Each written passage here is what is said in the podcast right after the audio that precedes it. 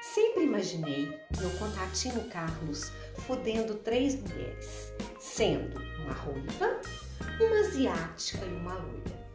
Era sábado à noite. Estava sentada numa cadeira acolchoada, com minhas coxas totalmente abertas, calcinha vermelha, fio dental de ladinho e em minhas mãos o poderoso vibrador. Primeiro, ordenei a Carlos que fudesse a ruiva, mas teria que fudê-la exatamente da mesma forma que sempre me fudeu. O espetáculo começou. Carlos a jogou na cama, rasgou-se a calcinha preta de rendinha e começou a bater o falo no prepúcio clitoriano. Enquanto isso, a loira aplicava-lhe o beijo grego, o preferido de Carlos. E asiática?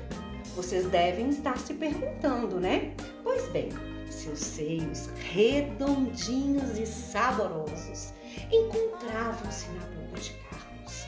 Ele os chupava, os mordiam, os lambiam, enfim, se deliciava com tanto prazer.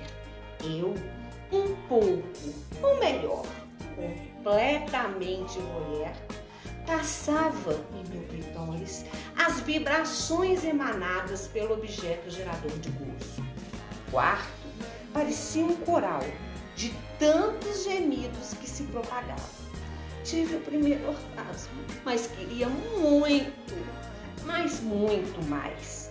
O falo, agora, estava em poder da asiática, que o engolia com tanta voracidade.